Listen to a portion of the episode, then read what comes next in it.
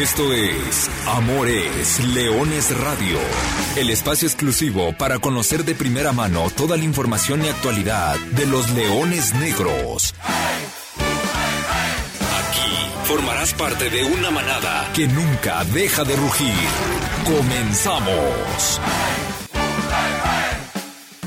Hola, ¿qué tal? Muy buenas tardes, bienvenidos a Amores Leones Radio en su edición de miércoles 18 de noviembre del 2020. Hoy una edición triste, hoy una edición en la cual automáticamente hemos despedido, al menos para el equipo de los Leones Negros de la Universidad de Guadalajara, el torneo Guardianes 2020, que ha terminado de manera oficial el día de ayer con una derrota dolorosa en la última, en el último partido de la fase regular. Los Leones Negros se metieron a la cancha del estadio Tepa Gómez Todavía existía una vela prendida, prácticamente ganando, te dejaba con muchas posibilidades de calificar a la fiesta grande, a la, zona de repechaje.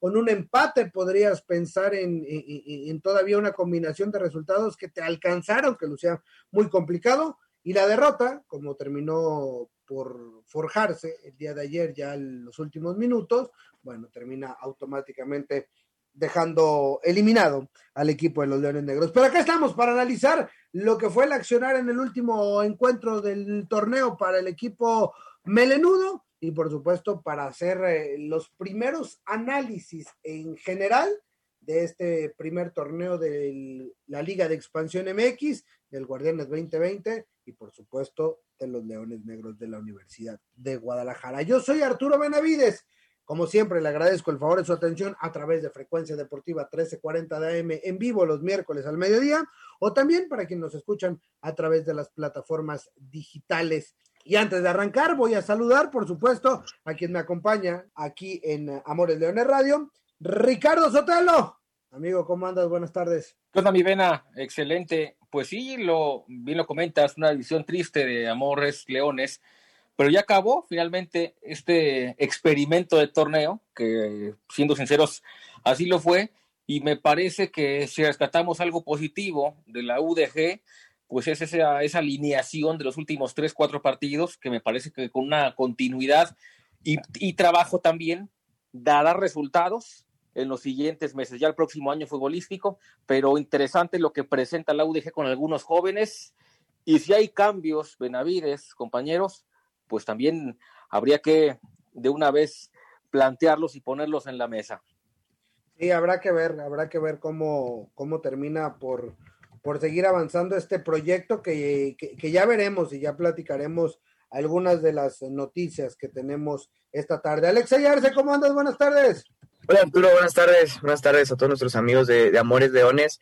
Bueno, coincido ya para completar una derrota triste y que al final me parece que, es el reflejo de lo que fue el torneo, un torneo gris, un poco brillo para la Universidad de Guadalajara y, que al final, eh, digo, a pesar de la eliminación en el Guardianes 2020, sí hay puntos para rescatar. Uno de ellos ya lo mencionaba Ricardo, los jóvenes que, que se presentan en este torneo y que al final de cuentas será una inversión a futuro en lugar de quizá traer extranjeros en una liga en la que no aspiras al ascenso, bueno, la inversión a futuro en los jóvenes está y, y, eso, y eso es por lo que opta el conjunto de Leones Negros, ¿no? Por, por jugársela con, con su gente, con su cantera y el tiempo dirá si, si tendrá razón esta decisión. Sí, habrá que ver y habrá que ir analizando uno a uno de los 10 debuts, de lo que dejó bueno y de lo que dejó malo este torneo. José Maré Garrido, ¿cómo anda, Chema? Buenas tardes. ¿Qué pasó, Benavides? Eh, sí, fíjate, Artur, eh, hablabas de este tema de los debuts pero también hay que hablar, eh, si hay que rescatar lo, positivo desde luego de esta eliminación, de la consolidación, digamos, apresurada de algunos elementos que estaban todavía en ese proceso de encontrar, lo, lo hablábamos al principio del torneo, Arthur, jugadores que todavía estaban siendo cobijados por algunos de experiencia y que hoy ya no están, ahora pasaron a convertirse en ser los que cobijaron a estos 10 debuts. ¿De quiénes hablamos? Ayer hablábamos, Arturo, tú y yo, eh, de, la, esta, esta generación 97, ¿no? Los, los jugadores como el Chip Amador, como el caso de Carlos Baltasar, ¿no? Eh, de esos jugadores que todavía estaban en un proceso ascendente hacia su consolidación, ahora pasaron a ese otro lado de, ser los que lleven el peso, que lleven la, la, carga, ¿no? De, del equipo en materia deportiva y que me parece en algunos casos con cuestiones muy, muy destacadas. Otro, otro de los que también a mí, a mí en lo particular, y te lo he dicho muchas veces, Arturo, que me gusta mucho su fútbol, el caso del Chepa, que ayer aparece, entra de cambio y marca un gol, y algunos extranjeros que también, ¿por qué no decir? Que mostraron lo que se esperaba de ellos, quizá pudieron haber dado un poco más, pero ya habrá momento eh, a lo largo de lo que nos queda de esta hora para platicar de, de este tema, ¿no?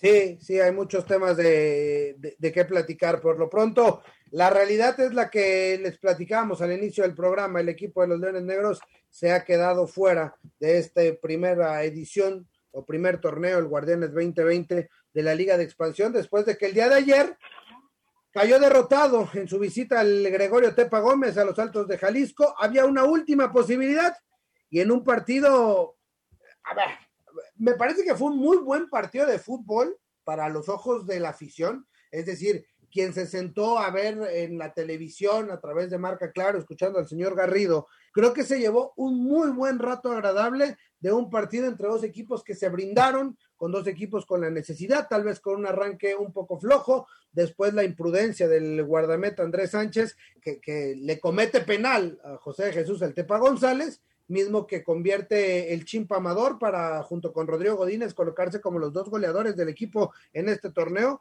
cuatro goles eh, por cada uno de estos dos elementos. Así, hasta el medio tiempo, parecía, al menos en el imaginario, que los Leones Negros podían sortear el partido y mantenerse con esperanzas. Después llega la parte complementaria y aparece un inspirado, Juan David Angulo, eh, exjugador del equipo de Atlético Reynosa en la Liga Premier y ahora con, el Tepa recibe la oportunidad de titular. No venía siendo titular en el equipo de, de Tepatitlán y ayer se despacha con tres goles, dos de manera muy inmediata. Después el Chepa en una jugada en rebote, pelota muerta dentro del área, aparece barriéndose Ángel Abraham Hernández para marcar eh, el gol que parecía que le daba esperanza a la Universidad de Guadalajara y ya hacia la recta final del partido, cuando los Leones Negros, empujados por, por la necesidad, se van al frente, en un contragolpe nuevamente Angulo, aparece para sentenciar las esperanzas y ahora sí mandar de vacaciones a los Leones Negros de la Universidad de Guadalajara. Así de bote pronto, el primer análisis del partido. Chema, tú estuviste en la transmisión, tú lo viste completito, incluso lo estuviste comentando. Sí, pues lo, lo resumías, Arturo, un partido que vino de menos a más un primer tiempo muy complicado, muy apretado. Creo que a Leones Negros le costó la adaptación a la, a la cancha sintética, lo, lo, decíamos en el partido y, se sabe, ¿no? El Tepa Gómez es el, el único estadio con superficie sintética en esta liga.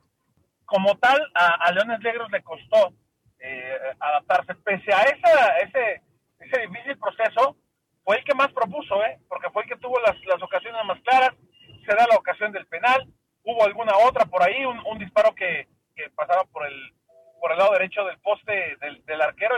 Insisto, Leones fue el que, el que más propuso en el primer tiempo y que pese a la adversidad eh, hizo todo para, para adecuarse y adaptarse. En el segundo lapso, pues se convirtió en estos típicos eh, pleitos de cantina, ¿no? Se rompe el partido, ida y vuelta.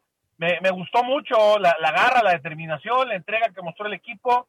Eh, y, bueno, pues Tepa con tres pinceladas, eh, tal cual. Eh, me parece también un poco errores que ha venido cometiendo el equipo y que se habían presentado uno tras otro durante el torneo. Y volvemos a, lo mismo, a la misma historia de algunos partidos, Arturo. partidos como ante Mérida, como ante Morelia, donde Leones Negros tuvo algunas de las mejores oportunidades e inclusive generó más que el rival, pero el que tuviste enfrente tuvo más presencia, tuvo más certeza y fue más preciso a la hora de venir y se quedó con el resultado. Es la historia de todo el torneo, Arturo, ¿eh? Es la historia de todo el torneo, es parte del proceso de maduración, por supuesto, de, muchos de los jóvenes. Ayer el Capi destacaba a Iñiguez, este eh, muchacho que a los 17 años debutó eh, en el partido contra Corre, si no me equivoco, y que marcó gol en su debut pues sí, está muy bien, pero es parte todavía, forma parte de un proceso de formación y poco a poco irá mostrándose. Y así muchos, Arturo, así todos los días que comentabas y los otros que también ya hacemos referencia, ¿no? Ricardo Sotelo, se nos acabó el Guardianes 2020. Sí, se fue ya entonces la, la, fase regular con este con esta eliminación de los Leones Negros. Fíjate, tocaste un punto importante, Benavides. Partido agradable, de los que nos gusta apreciar, sí, como aficionados al fútbol, que haya goles, de repente que veas un, un error, un penal, una jugada así polémica que te rompa un poquito con el ritmo, me gustó. Si lo analizamos, si lo vemos, si lo vivimos como aficionados a Leones Negros, ¿cómo sufrimos, Benavides? Y en serio. Y me parece que, que parte de esta responsabilidad, no quiero señalar a alguien en concreto, porque obviamente es directiva, cuerpo técnico, plantel, pero si, si le echamos un poquito el ojo al plantel, en cada línea tenías un referente de experiencia, un hombre ya con trayectoria probada. Está el caso de Palermo, está Godínez, que acabó siendo goleador de Leones Negros, el medio campo Raúl Ramírez, Romario, que ya tiene su historial con, y continuidad con Leones Negros. En la delantera, hay, eh, digo, ha sido muy señalado, pero no había un jugador que tuviera eh, ese bagaje, ese recorrido, y la responsabilidad recayó siempre en el Tepa, que no estuvo bien, no, no fue su torneo este. Entonces, me parece que ahí también podemos señalar parte de esta responsabilidad del torneo. No sé lo que opine Alexei, me parece que desde el principio la planeación se veía que había una línea, una línea que no estaba bien reforzada, con todo y que hubo debuts importantes, me parecía que había, había que tener un hombre ahí, un hombre de más experiencia, como lo fue el torneo pasado Bravo, con todo y que a lo mejor no te marcó la gran cantidad de goles, pero estaba ahí para aportarle a los jóvenes. Ese torneo, ¿cómo batalló la UDG con, la, con el tema de la ofensiva? Sí, al final eh, parecía, ¿no? Como bien mencionas, Ricardo, que hacía, falta un poco de equilibrio en esta parte de la experiencia en, en ciertas líneas, sobre todo en el ataque.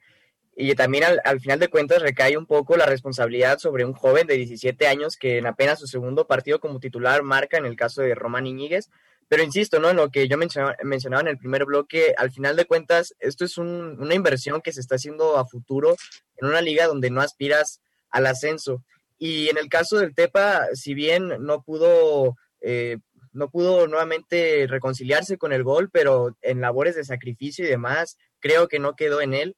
Eh, lo vimos incluso ayer en el partido sacando un balón de la raya en el primer tiempo. Eh, me parece interesante, ¿no? Que, que, a pesar de que sabía que no estaba pasando por un buen momento con el gol, pudo eh, compensarlo con, con, labores de sacrificio en otros aspectos y paga, paga eh, termina pagando factura al conjunto de Leones Negros de no ser consistente a lo largo del torneo, ¿no? Vemos un cierre de torneo muy positivo, eh, siendo muy constante a la hora de, del partido, manteniendo el ímpetu durante los 90 minutos, cosa que le hizo falta en anteriores jornadas. Sí, al final de cuentas el pecado creo que es ese, ¿no? Y coincidíamos en el comentario de, de, la falta de contundencia.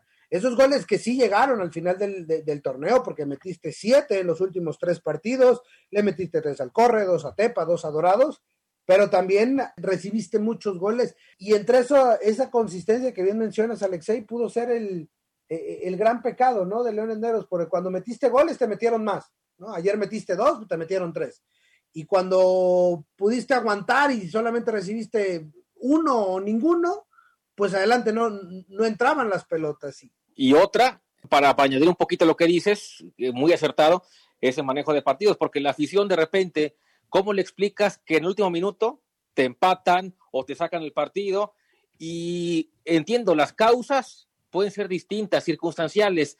Él dejaste el espacio, llegó el extremo, eh, filtró un balón, error del defensa, otro que falló el arquero también, entiendo, hay muchas justificaciones, de repente la afición se cansa, porque esos fantasmas pensamos que ya no, que ya no existían, ¿eh? que, que, ya eran de torneos anteriores. Este torneo, ¿cómo sufrió la UDG en los últimos minutos? Y se traduce esto futbolísticamente con un, un pésimo manejo de partido. A ver, esto nos lleva a pensar en algo que todavía va más allá, porque, ok, estoy de acuerdo. A Leones Negros le faltó manejo de partido. ¿Por qué le faltó manejo de partido? Porque es un plantel totalmente nuevo, o no, no nuevo, un plantel renovado, un, un equipo que habitualmente está acostumbrado a mantener una base y cuando le llega el momento de tener procesos nuevos, de empezar nuevos ciclos, le cuesta. A Leones Negros cada que vivió esta circunstancia le costó y se quedó sin liguilla. No es la primera vez que tiene que renovarse a sí mismo el club y, le, y, termina pagando.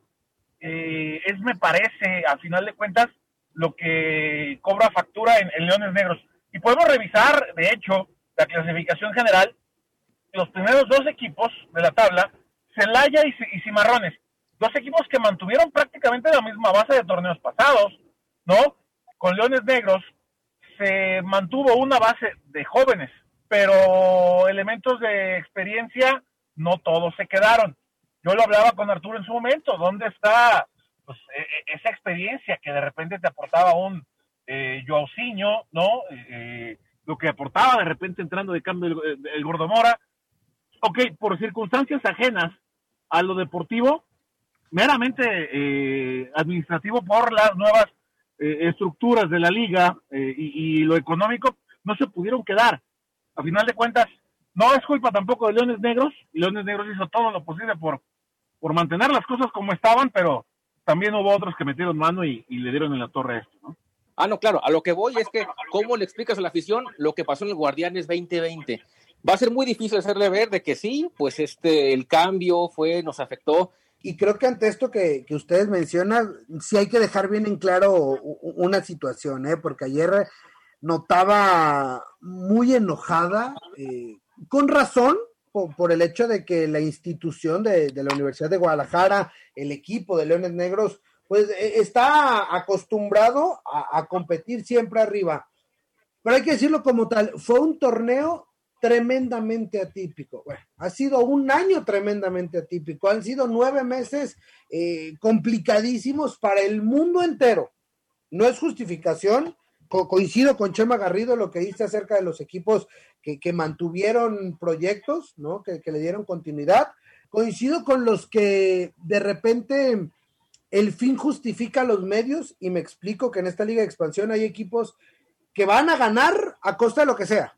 Y van a ganar dos cacahuates y tres corcholatas, que es lo que le va a dar el premio al campeón de este Guardianes 2020. Además de que, obvio, ganar, todos queremos ganar y todos quieren todos juegan por, por, el reconocimiento, pero, pero técnicamente, y siendo muy fríos, no se compite. Leones Negros apostó a esto, ¿no? A, darle salida a jugadores de la cantera. Justo estoy revisando los números de los jugadores. Solamente cuatro jugadores del plantel de Leones Negros tenían más de 50 partidos con el equipo. 50 partidos es nada, Arturo. del resto, Paquito Rábago tenía 20 y pico, Paul Bellón tenía menos de, de 20, mismo caso del Chepa.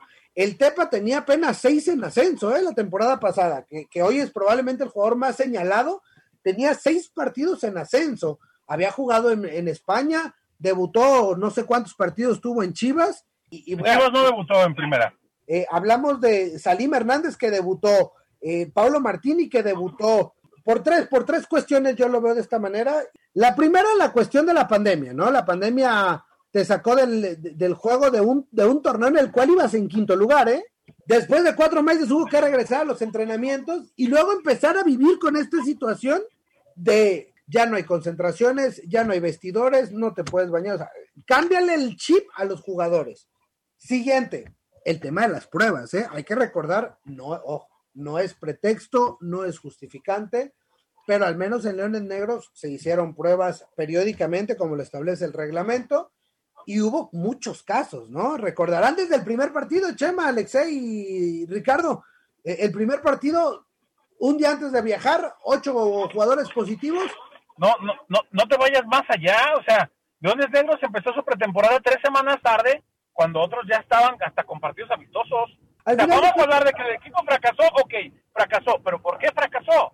No es nada más señalar y ya. ¿no? Hay que, hay que, hay que explicarlos porque. Además, una pretemporada atípica porque no podía regresar a los jugadores a, su máximo nivel. A medio torneo tener que ir ajustando sobre la marcha, tener que ir prescindiendo de jugadores entre lesiones, entre expulsiones, entre ausencias, entre contagios. Y dentro de todo esto, pues bueno, hubo que, que darle salida a este torneo y este es el resultado. Vean este dato, ¿eh? Incluyendo ya el Guardianes 2020, Leones Negros tuvo 29 jugadores en el plantel, de los cuales de esos 29, cuatro no, no, tuvieron minutos. Voy a sacar a esos cuatro de, de, la ecuación. El promedio de partidos por jugador es de 25.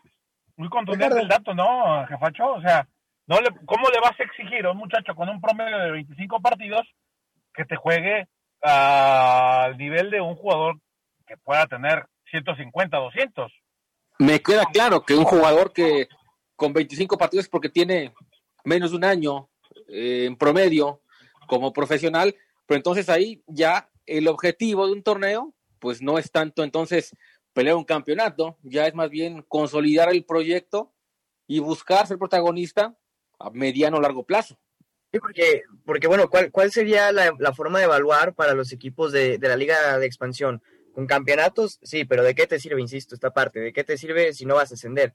Y lo platicábamos, Arturo, en alguna ocasión, que también será importante ver cuántos jugadores salen de esta liga de expansión al máximo circuito, que al final ese es el único motivo por el cual se entendería que realizaron estos cambios de, de la noche a la mañana, ¿no? El poder, el buscar nutrir la primera división y acá también eh, importará eh, evaluar esa parte, ¿no? Cuántos jugadores sacaste de cantera, cuántos se consolidaron y cuántos pudiste eh, exportar. Y Arturo, lo que mencionabas del tema físico, bueno, hay puntos positivos para, para rescatar de este Guardianes 2020. Si bien no hay que no podemos tapar el sol con un dedo, si no se logra el objetivo de calificar, pero también hay que ver la otra parte, ¿no? Hay que también evaluar a, los jugadores y creo que es muy temprano como para pensar en, cambios eh, radicales. Sí, y, además se repite la historia. algo que, yo platicaba en estos mismos micrófonos hace un par de semanas. Eh, apertura 2017, Leones Negros terminó en decimocuarto lugar, después de ganar tres partidos, empatar cuatro y perder ocho. Hoy Leones Negros probablemente repiten el mismo decimocuarto lugar después de ganar tres partidos, empatar cuatro y perder ocho. En aquel entonces se le dio salida a jugadores de cantera porque el equipo tenía un, gran número de elementos formados en la institución que se estaban haciendo grandes. En ese entonces era la categoría 94, los que en su momento fueron el equipo sub-20 en primera división. Se le dio salida a varios, de ahí se rescató nombres como Felipe López, como Jorge Padilla, como Romario Hernández, que fueron los que trascendieron. Hoy se repite un poco la historia con los categoría 97, ¿no? Lo que decía Chema hace, hace un ratito, con, con jugadores como Daniel Amador, con Carlos Baltasar, con, con Ángel Hernández, con Salim Hernández, el mismo Chepa, Martini, que también debutó, Juan Pablo Asensio, que también debutó y que viene de, de esa misma generación, pero además hoy nos, nos dan la sorpresa o, le bajan el promedio de edad y vemos a jugadores nacidos en el año 2000, 2001, 2002 y hasta 2003 con Román Iñiguez. Evidentemente, el torneo en cuanto a resultados es malo y nadie va a decir lo contrario. En funcionamiento, en partidos, en eh, situaciones y viendo juego por juego cómo se te escapó el torneo, la historia debió ser diferente no es diferente, pero debió ser diferente por esos N cantidad de partidos. Justamente te quería preguntar eso, si el rendimiento del juego te, había parecido malo y también a ti, Ricardo, de amigos de, Amores Leones, porque lo platicamos una inmensa cantidad de ocasiones en que el fútbol terminaba siendo injusto con Leones, que si bien este deporte no es de justicias, pero insisto, yo, yo estoy a muerte con, con esta idea en que realmente el dominio de juego que presentaba Leones no se reflejaba en el marcador y ese también fue otro de los principales pecados. Pero hay puntos y para rescatar, uno de ellos, el, sistema de juego muy bien establecido, muy bien marcado, que bueno, al final de cuentas le, termina jugando en contra. ¿Por qué? Porque no se refleja en el marcador. Sí, es agradable el funcionamiento porque ves un equipo que siempre se ha desplegado hacia el frente, si, si el funcionamiento fue el correcto no, pues mira, ahí están los, los resultados. De, cambios, antes de ir a la pausa, me parece que no hay que moverle mucho, salvo un movimiento adelante, nada más uno, me parece que este equipo puede ser protagonista del siguiente torneo. Escuchamos la voz de Carlos Rizo, que dice, no se puede defender lo indefendible. Fue una mala temporada. Urge a un entrenador que sí sepa trabajar con jóvenes y también urge una base experimentada que apoye a los mismos. Con lo que hay, ya vimos que fue un fracaso este torneo, pues no se logró el objetivo de ascender. Como lo vuelvo a repetir, me parece que hay que tener un referente adelante que apoye más a los, a los jóvenes delanteros que por la misma inexperiencia, bueno, no se les puede cargar tanto la mano. Un solo jugador al frente que tenga un poquito más de recorrido, inclusive hasta por esta misma liga de expansión. del técnico yo, yo me reservo porque me parece que con lo que tiene ha hecho bastante Jorge Dávalos. Y ya es un proyecto a, largo plazo que también es difícil encontrarlos en, el fútbol mexicano. De lo demás, podemos decir que, fue una mala temporada, sí, fracaso, sí le quieren decir así, creo que por el resultado le puedes poner esa etiqueta, creo que por, por el surgimiento, y no, no sé si, si llegara a ser fracaso, y simplemente recordar, Alexei, el tema de no se logró el objetivo de ascender, pues ese ya no es objetivo en esta liga. Sí, sí, sí, digo, ya termina el torneo y, y bueno, recordarle ahí al compañero que no hay ascenso, entonces era lo que platicábamos al principio, ¿no? Habrá que evaluar de otra manera a los equipos de la Liga de Expansión cuando no hay ascenso. Oye, para, para cerrar eh, simplemente la cuestión de Leones Negros, el equipo rompió filas eh, la noche de anoche, de este martes, después de la derrota en Tepatitlán. Eh, ha, iniciado un periodo de, pues, de descanso, de transición entre, entre ambos torneos.